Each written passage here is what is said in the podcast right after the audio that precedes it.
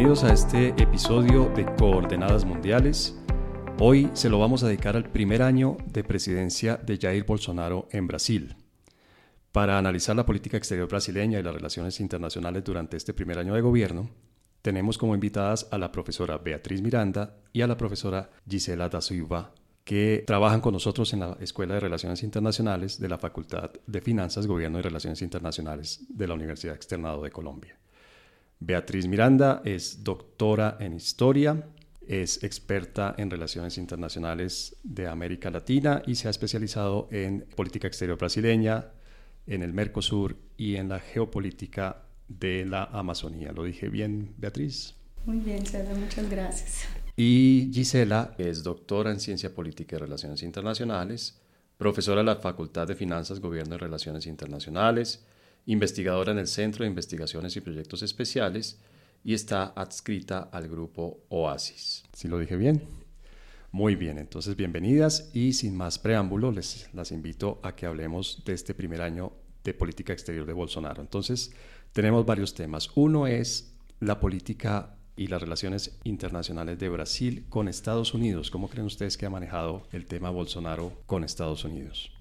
Eu penso que não é uma surpresa o acercamento, o alinhamento tão automático do governo do presidente Bolsonaro a Estados Unidos. De certa forma, ele se apropria de um paradigma da política exterior brasileira, que é o americanismo, que foi predominante durante muito tempo em diversos ciclos históricos. Pero lo que se reflexiona sobre isso nesse momento é que é, o governo do presidente Jair Bolsonaro de alguma forma se acerca a Estados Unidos de uma maneira de uma maneira subserviente, não? É, é quase que um alinhamento automático, é, um pouco unilateral, obviamente, esperando é, concretar uma relação especial com Estados Unidos, como tantas vezes eh, Brasil lo pensou em ciclos históricos diferentes, mas sem saber muito bem quais são os ganos dessa relação. Então, no momento que se acerca dessa forma Estados Unidos, é um ponto de inflexão na política exterior de Brasil, porque se distancia de variáveis que haviam sido muito duradeiras eh, em la política de Brasil em los últimos anos, sobretudo tendo como ponto principal uma política dirigida à América do Sul, onde a América do Sul tinha um lugar especial em las relações internacionais de Brasil. Há críticas importantes no contexto interno, pero lo que se nota é que, apesar de que Estados Unidos se sente muito bem com esse acercamento, esse novo acercamento, com um novo tono à sua política exterior e seus objetivos estratégicos la região, se nota que não é tão especial para Estados Unidos como Brasil lo pensa y el gobierno de Bolsonaro lo piensa. Bueno, es que además escogió un momento muy arriesgado para hacerlo con el presidente Trump en el gobierno. No sé, Gisela,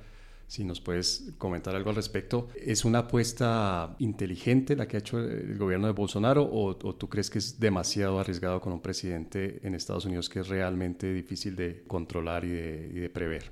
Bueno, antes de contestar a esa pregunta, eh, quisiera hacer las siguientes, digamos, contextualizaciones. Cuando Bolsonaro hace su campaña, antes mismo de llegar al poder en enero de 2019, en sus discursos va, digamos, a plasmar eh, una ideología y unas creencias que tienen un paraguas bastante amplio y que hay que entenderlas para después mirar cómo es la relación de Brasil con Estados Unidos o mismo con otros países.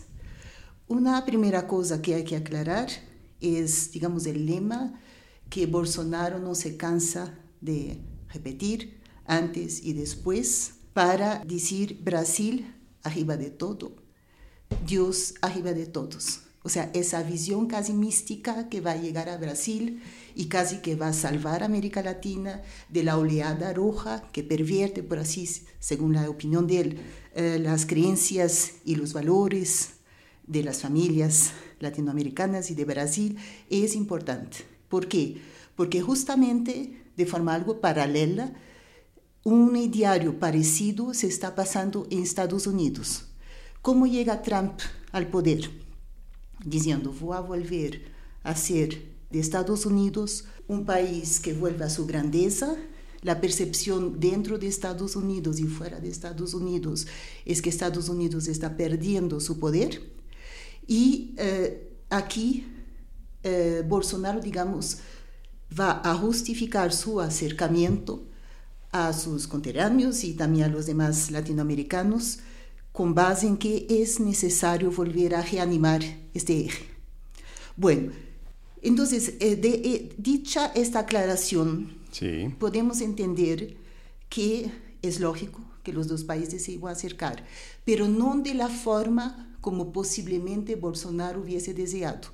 O sea, no va a haber un romance entre Bolsonaro no y va Trump. de forma ninguna a haber un romance y eh, digamos que un aspecto importante que a Bolsonaro le preocupa es sus lobbies eh, económicos, el minero, el agrícola, que ven sus expectativas algo, eh, digamos, amortiguadas con esta relación con Estados Unidos. Sin embargo, si hay un resultado, digamos, tangible para, digamos, también satisfacer a su electorado y a su pueblo, Claro. que es el hecho de que sí, muy recientemente, el presidente Trump, Estados Unidos, eh, ratificaron su apoyo a la postulación de Brasil a OCDE. Y eso es muy importante porque lo hizo en detrimento del rival de siempre de Brasil, que es Argentina. Ujú. ¿Tú, tú coincides, eh, Beatriz, con, con Gisela? Yo- ¿Tú crees que es una, es una buena apuesta, digamos? ¿Es una apuesta Yo creo estratégicamente que es, inteligente? eh, los, los salvadores de la patria abundan ¿no? en el mundo y en América Latina, no es una novedad. Y Bolsonaro en la campaña aparece realmente como un salvador de la patria, eh, con ese tono mesiánico, apoyado sobre todo por los terratenientes, los evangélicos y los militares. Tiene un componente muy fuerte de la iglesia evangélica. muy fuerte de la iglesia evangélica y él se siente muy honrado de ser llamado el Trump tropical. Prácticamente el elegido. El elegido y ser el Trump tropical. Lo que Gisela acaba de decir es, es cierto, Estados Unidos apoya a Brasil en los CDE, pero en contrapartida Bolsonaro acaba de retroceder historia de la política exterior de Brasil, cedendo la base de Alcántara, que está local, base militar de Alcántara, situada el noreste de Brasil, para que Estados Unidos eh, haga lanzamiento de, de cohetes y todo lo demás, algo que era mandado a recorrer en la política exterior de Brasil. Que era impensable. ¿verdad? Impensable en otros O gobiernos. sea, la soberanía territorial brasileña no se cedía un milímetro de no la se cedía un milímetro. Eh, entonces es posible que Bolsonaro, en esa aproximación con Estados Unidos, por ejemplo, siga haciendo lo que empezó en el gobierno de Temer, que, por ejemplo, manobras militares en el territorio amazónico, algo imp- impensable también antes. Y para esa aproximación tan cercana, Bolsonaro ha hecho concesiones. Sí. Bolsonaro ha incrementado la cota de exportación del etanol desde Estados Unidos y eso afectando intereses de los productores de etanol en Brasil. Ha hecho muchas concesiones. Que además es una industria fuerte en Brasil. Muy ¿verdad? fuerte, Brasil es uno de los grandes pionero. productores de biocombustible en el mundo. Eh, y además de eso, por ejemplo, acaba de retirar la necesidad de visa para los norteamericanos al territorio brasileño, que era algo eh, que foi muy, digamos, discutido y hablado en la época, que ya hacía más de 15 años se aplicó el principio de reciprocidad. Sí. Entonces hay eh, mucha disponibilidad de Bolsonaro agradar, acercar, como dijo eh, Gisela, querendo ter um romance, um acercamento mais próximo com Estados Unidos, pero sin muchas contrapartidas eh, importantes. Les pregunto a las dos, ¿es un buen negocio lo que está haciendo Bolsonaro apostándole tan fuertemente a Estados Unidos, al Estados Unidos del presidente Trump? Bueno, eh, yo me permito decir unas palabritas al respecto. Digamos que en el juego de las potencias medianas, regionales, más importantes como Estados Unidos, hegemons regionales, llamémonos como lo llamemos a Brasil, no se puede solamente ver la relación solamente en, circunstancial en el momento, sino el juego de fuerzas. Uh -huh. El juego de fuerzas para nuestros oyentes, a lo que me refiero es el juego de fuerzas en la región y más internacionalmente. Internacionalmente tenemos a Estados Unidos en una lucha, en una pugna comercial, económica, tecnológica con China. Hay ahí otras potencias como Rusia, pero no son tan importantes para este juego que yo les eh, regional, estoy describiendo. Regional en América Latina. Regionalmente las cosas están muy complicadas, muchísimo más complicadas que estaban, digamos, hace 10 años, diría yo, de mi perspectiva. Con Argentina la relación es tensionante. Sí es verdad que, que, con Macri las relaciones eran un poquito mejores, pero de todas formas la rivalidad económica, comercial era ya preocupante. El Mercosur no estaba funcionando como se deseaba. Y con los demás países, el acercamiento eh, ideológico es un poco más cercano, pero no son países tan cercanos históricamente. Hablemos de Colombia, eh, en fin, eh, con Chile. Con Chile hubo esfuerzos muy grandes de acercarse en el tiempo de Dilma, de hecho antes, y siguieron. ¿Y con Bachelet en el poder en ese momento? Con Bachelet por eso eh, hay que decir que este juego de, digamos, de, de, fuerzas no puede solamente ser visto por la perspectiva ideológica. Curiosamente, este es un punto que pienso que es importante recalcar. Cuando Dilma ve el país, ve que tiene que hacer algo porque la crisis económica, en fin, sin hablar de la corrupción, pero la crisis económica era muy grande, por 2015-2016 se acerca de forma decidida a Chile y busca acercarse no solamente a Chile, sino a Chile como interlocutor de la Alianza del Pacífico. Sin embargo, todos esos esfuerzos no tuvieron, digamos así, los resultados que las élites, que los lobbies, hablemos de un lobby de agricultura, eh, de minería, en fin, todo eso les gustaría tener. Nos estamos metiendo ya en América Latina, que, les propongo que sea el siguiente segmento de, nuestro episodio hoy. ¿Es un, ¿Es un buen negocio esta apuesta que le está haciendo Bueno, entonces para llegar a la pregunta que César me postuló, dado que las circunstancias y la relación de fuerzas y la promesa de tener un buen relacionamiento comercial, económico, en fin, con sus vecinos no es tan brillante, yo veo en este momento que definitivamente la política de Bolsonaro sí es la que él tendría que hacer. Sin embargo, lo otro es lo que estamos hablando un poquito, está, está aflorando el tema, que es qué puede dar Estados Unidos a cambio de esa incondicionalidad. Bien. Beatriz, é, ¿quieres agregar algo? Eu queria agregar que realmente essa aproximação do governo de Bolsonaro eh, com Estados Unidos, desde o ponto de vista da política exterior do Brasil, não é uma novidade. Vários ciclos históricos isso ocorre eh, de uma forma ou outra. Pero eu penso e comparto com muitos analistas eh, brasileiros que e ter uma renda positiva por parte do Brasil com Estados Unidos também sempre é uma meta importante em qualquer governo, claro. porque nunca se desconoce, obviamente, a importância eh, de Estados Unidos em todos os aspectos para a região e para o mundo, pero isso se dava eh, com uma variável muito importante presente na política exterior de Brasil, que é a política exterior em la búsqueda do desenvolvimento e na búsqueda de autonomia. Então, nesse momento, aunque isso não seja uma novidade, apesar do discurso de Bolsonaro e todo o que hemos visto, todo este que discurso místico, esse y... discurso místico, esse discurso de que vamos a cambiar o destino do país e isso passa precisamente com essa aproximação tão estreita que pretende ter com Estados Unidos. Pero acá eu comparto com alguns analistas que é, digamos, uma visão mais reducionista da política exterior do Brasil, em donde o Brasil se retrai e intenta ter uma, uma aproximação mais efetiva com Estados Unidos, renunciando relativamente a um maior liderazgo em la região. Pero temos que pensar que Brasil, historicamente, a política exterior do Brasil é uma política de Estado. Se comparamos essa política exterior com política exterior de outros países claro. vizinhos, é, é sí, uma sí. característica da política exterior do Brasil. É de los pocos países de América Latina que realmente têm uma política exterior de, de Estado, Estado, ¿verdad? Então, eu quero crer que a instância, sobretudo Itamaraty, pouco a pouco vá aterrizando esses desejos, esses impulsos, esses objetivos, desde o ponto de vista do governo, estratégicos para o Brasil, e não vá perder de vista outra característica que é muito importante da política exterior do Brasil, que é sua universalização, ou seja, estar conectado com todos os polos importantes de poder el mundo en todos los aspectos.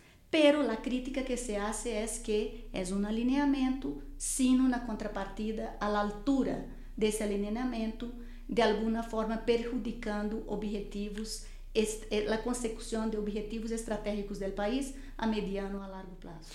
Bueno, profesora, yo noto que ustedes quieren hablar de América Latina, quieren hablar de, Brasil y su política hacia los países de América Latina.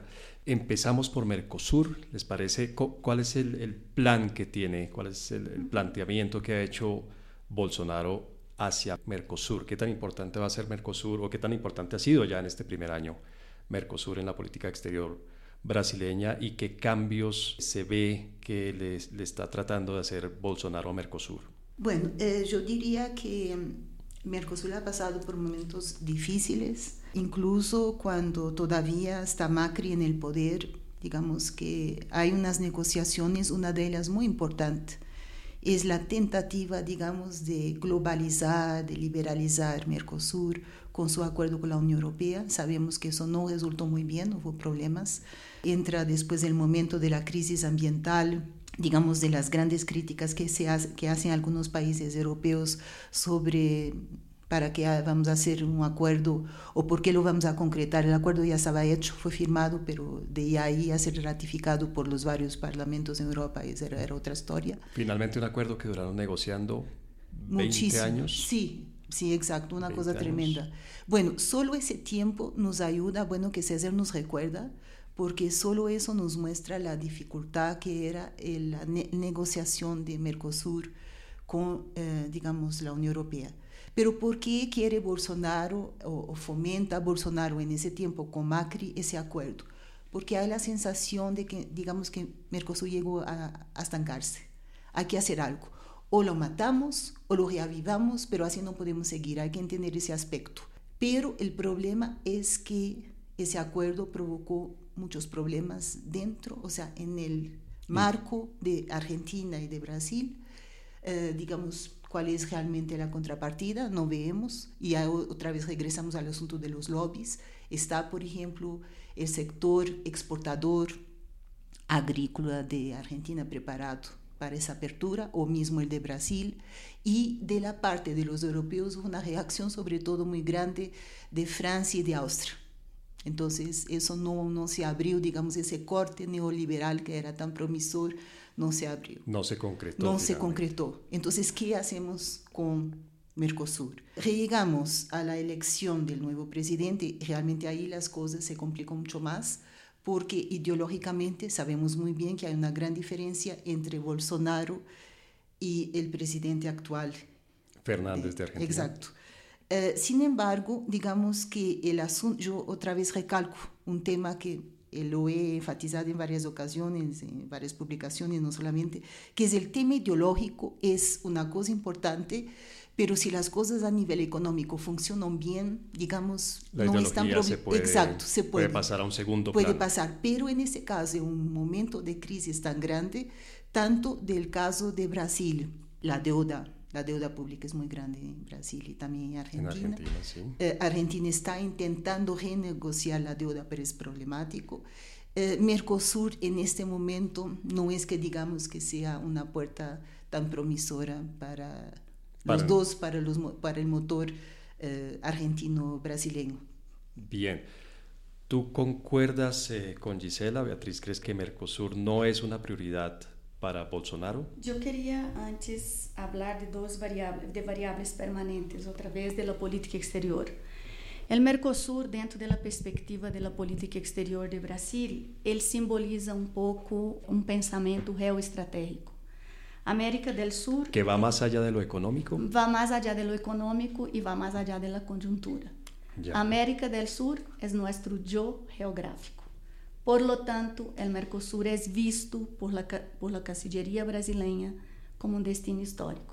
No hay cómo cambiar la geografía. O sea, están, están condenados a estar en Mercosur. Pero es mejorar, inevitable mejorar en... Mercosur, abrir el Mercosur al mundo, repensar el Mercosur, pero no abandonar essa plataforma que em seu momento foi uma plataforma regional muito importante e uma plataforma regional que de alguma forma fortaleceu a cooperação sul-sur e deu ao Brasil um liderazgo eh, más fuerte en la región. Pero eh, hay una crisis, hubo una crisis sistémica el marco del Mercosur, sobre todo, eh, digamos, con eh, problemas políticos y económicos muy fuertes en los principales países, ¿no? En, en, en el entorno, eh, en el contexto interno de los países líderes. En Argentina, en Argentina, Brasil. Brasil. Pero sin duda ninguna, ese repensar Mercosur, reflexionar Mercosur, también no es algo nuevo. Pero lo que vimos en, el, en, la década anterior era casi que una sudamericanización de la política exterior de Brasil. Entonces eso ahora va a tener una importancia, pero relativizada. Ya no va a ser más una de las prioridades de la política exterior de Brasil. En parte por lo que nos explicabas hace un rato de, y nos explicaba también Gisela de la importancia que le están dando a Estados Unidos. Eu creio que todos os cambios de que Gisela falava, tanto no sistema internacional como em regional, há uma reacomodação da correlação de forças, tanto no sistema internacional como em la região. Pero, de todos modos, agora com a eleição de Fernández na Argentina, sí. obviamente essa distância é mais grande entre a perspectiva do governo de Bolsonaro e a perspectiva de Fernández, pero eu pensaria que lo que están intentando es una apertura del Mercosur al mundo y además de eso había una incomodidad de los países de menor porte dentro del Mercosur con la predominancia de decisiones de Brasil y Argentina a lo largo de la historia del Mercosur. Estamos hablando de Uruguay, Uruguay, Paraguay. Paraguay y de los estados asociados, ¿no? Bolivia, Ecuador, que no son miembros plenos, pero son estados associados, pero sobretudo Uruguai e Paraguai. Pero, además de isso, eu pensaria que há outra incomodidade muito grande nos países do Mercosul com relação a Brasil, que se falou muito de fortalecer o Mercosul e que o Mercosul fora, digamos, o eje desse desenvolvimento regional e também do fortalecimento da democracia política e social, pero há uma comodidade muito grande com a relação, que é o próximo tema nosso, de Brasil com China, em donde Brasil é o sócio comercial mais importante e os países do Mercosul creem que de alguma forma essa aliança estratégica tão estreita com China afeta os interesses da integração protagonizada por el Mercosur en la región. O sea, Brasil estaría mirando más hacia Oriente que hacia el sur. Eso es una crítica que, se ha, que, ya, que ya se hacía desde hace rato dentro del Mercosur. Pero desde la campaña, Bolsonaro y su grupo, as, as pessoas mais cercanas, trataram de estigmatizar e politizar demasiado o tema Mercosur, conectando com todo esse movimento progressista, esse mapa político de esquerda que houve na América Latina. Bueno, eso suena un poco, un poco, no sé, hipócrita decirlo cuando estamos pensando en la China comunista de todas maneras. ¿no? Por eso, pero eu penso que vai, e isso que Gisela acaba de mencionar é importantíssimo, um dos alentos do Mercosul, desde a perspectiva bolsonarista e macrista em seu momento, era reactivar o acordo com a União Europeia, nós outros sabemos que sim, pero com o que passou em Amazônia, sobretudo, e o tema dos subsídios agrícolas, es, son grandes temas dentro de esa discusión de, en, en, el acuerdo. Lo de la Amazonía, estamos hablando de los incendios. De los incendios, de, las, de, la deforestación que ya se registra de una forma... De las declaraciones del presidente Macron de, de Francia. De Francia. Algunos países se están retratando y están diciendo que en esas condiciones el acuerdo con el Mercosur no va a avanzar. Muy bien. Les propongo que en estos 10 minutos más o menos que nos quedan, tratemos dos temas. Uno es, como lo decía Beatriz, eh, la relación de Brasil con China y el otro un poco más al norte en nuestro continente, Venezuela. Comencemos con China. ¿Cómo pueden ser las relaciones de Brasil con China? ¿Cómo han sido las relaciones de Brasil con China en este año? Bueno, sobre las relaciones de Brasil con China, hay que decir que realmente hay un discurso bolsonarista antes de llegar al poder y uno completamente diferente después de llegar al poder. Bueno, eso suele pasar, sí. no es novedad ni para América Latina, ni para Europa, ni para Estados Unidos, pero aquí sí tenemos que comprender por qué cambió Bolsonaro su posición hacia China, eso es muy importante, que es un poquito, digamos, el papel, digamos, el trabajo que tenemos los analistas es mirar por qué hay esos cambios y no solamente registrarlos. China no es ningún misterio, es la economía de las economías más fuertes en el mundo. Estados Unidos se arriesga que un día uh, se vea, digamos, pasado por esa economía, pero en América Latina ha tenido una política muy contundente que va desde, digamos, si lo miramos como un paraguas, va desde inversiones hasta préstamos, hasta, digamos, construcción de infraestructuras, en fin, es realmente... Además del comercio, ¿no? Además del comercio. Bueno, sobre el comercio, digamos, China representa para Brasil, o sea, Brasil ha exportado más de casi 30% de su exportación para China. Pero tenemos que desglosar un poquito cuáles exportaciones se hace hacia China. Las exportaciones que se hace hacia China tienen mucha fuerza, la soya, el hierro. Ahí precisamente tenemos unos lobbies que son importantes en Brasil y que dicen, digamos que de una forma directa o indirecta a Bolsonaro, baje un poquito el tono agresivo porque la verdad usted nos va a meter en problemas.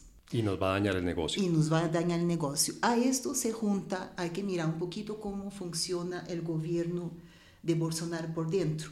Hay unos sectores que son más, de pronto, un poquito más extremistas, ideológicamente hablando, y otros que están de pronto representados por su vice, Morán, que son más blandos. Y más pragmáticos. Y más pragmáticos. Realmente Bolsonaro lo que tiene es de, tiene de los dos. Es un hombre que ideológicamente sabe muy bien dónde está, dónde está, pero que tiene que manejar un país con más de 200 millones, entonces también tiene que ser fuerte en la parte pragmática. ¿Y es un país que en este momento es la décima o decimoprimera economía mundial? ¿Ustedes es, saben? Está entre las Normalmente la novena o décima economía. Sí, estuvo mundial. oscilando. Sí. Ox, estuvo oscilando, llegó a noveno y ahora está bajando un poquito, pero otra vez Pero está, estamos hablando de una de las pero, grandes Pero economías. estamos del hablando mundo. de novena, por los lados de la novena economía. Economía. Hay que entender lo siguiente. Internamente, el gobierno de Bolsonaro le está apostando, porque sabemos bien que es de corte neoliberal, le está apostando a fuertes privatizaciones, cosas que hasta, en fin, 10 años no se pensaba. Ahí hay una cantidad de cosas, hay la deuda interna fuertísima. El año pasado, en 2019, se hizo una fuerte reestructuración de la reforma de la seguridad social por la cuestión de la, la deuda interna, pero no es suficiente. Ujú. Este año el gobierno Bolsonaro le va a apostar sobre todo con fuerza, hace mucho tiempo que está hablando de eso, pero con fuerza a las privatizaciones. ¿Cuáles? En infraestructuras, autopistas, puertos y más cosas así. Y allí podrían llegar los chinos. Ah, no, ya están llegando. Ya están llegando. Ya. Aquí entonces, cuando tú privatizas, César, tú necesitas de inversionistas fuertes, porque estamos hablando de puertos, autopistas, eh, estamos hablando, por ejemplo, de la Electrobras, que es, eh, en fin, la compañía de electricidad. No se toca en Petrobras, pero sí en algunas. Hay que pensar que Electrobras tiene unas subsidiarias que son por ahí unas 200, que también ahí en esa oleada de privatizaciones también van a ser afectadas. Los inversionistas que están llegando y que lleguen en el futuro tienen que realmente ser inversionistas con mucha, mucho poder, Con un eh, bolsillo muy con profundo. bolsillo muy fuerte. Entonces, aquí realmente China es fundamental. No, entonces, no podemos pensar que Bolsonaro descartó esa posibilidad. Terminando solo mi partecita, el, digamos, el oficial que está a cargo de las privatizaciones en este momento, la persona que está, digamos, hablando con el gobierno Bolsonaro, está mirando qué, inversionistas van a llegar, dijo que el color de las inversiones no nos importa. Puede ser verde, Eso, verde digamos, dólar o rojo. Eso no importa. Lo que importa es el resultado. Bien, pragmatismo entonces. Pragmatismo. Beatriz, eh, podemos hablar de Venezuela. ¿Cómo ha sido? Ah, Yo quería agregar, Claro. ¿puedo agregar algo Claro que sobre sí. China? Eh, bueno, es el socio comercial más importante de Brasil, ¿no? El volumen de, de exportaciones de Brasil a China es muy considerable, como registró Gisela.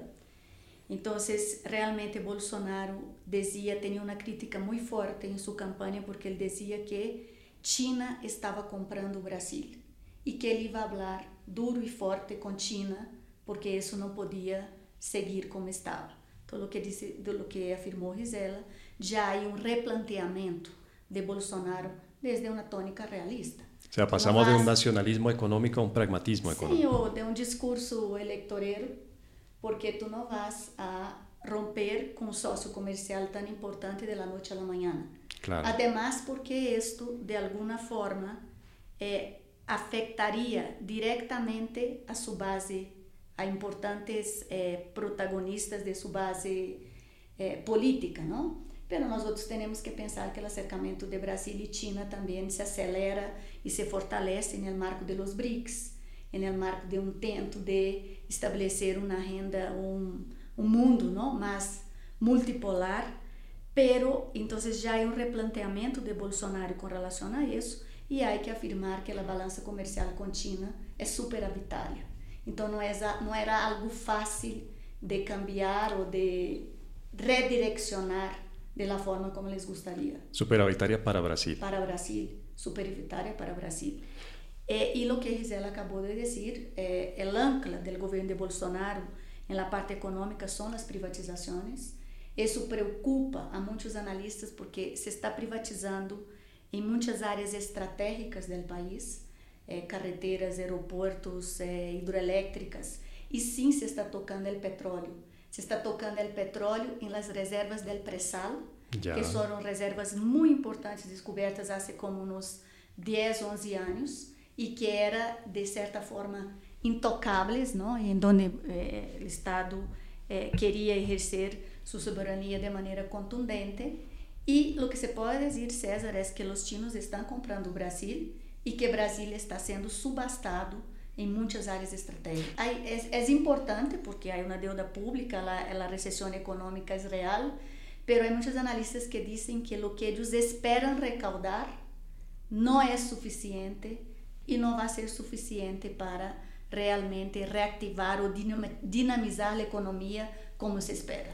Pero no es que China esté comprando Brasil, es que eh, Bolsonaro le está vendiendo Brasil a los chinos. No, sí, China está comprando, obviamente, con toda... Ya estaba, sí. pero con la llegada de Bolsonaro, eh, eso se ha eh, acelerado eh, muchísimo, ¿no? Lamentablemente creo que no alcanzamos a hablar de Venezuela. Hoy quedan cordialmente invitadas para un episodio más de nuestro podcast Coordenadas Mundiales. Vamos a tratar, por supuesto, el tema de Venezuela y de Colombia en las relaciones con, con, Brasil. Hoy llegamos hasta aquí, las relaciones con Estados Unidos, las relaciones con Mercosur y las relaciones con China en este primer año de gobierno del presidente Jair Bolsonaro. Le agradezco inmensamente a las profesoras Beatriz Miranda y Gisela da Silva por su análisis, por la información que nos trajeron, por la mirada muy informada y muy especializada sobre este tema. Les pediría una última, una última cosa, por favor, algo muy antipático, lo sabemos bien como profesores, pero es inevitable. De 1 a 5, ¿qué nota le pondrían ustedes al manejo de la política exterior que ha hecho el presidente Bolsonaro en este primer año? Tres. Yo también.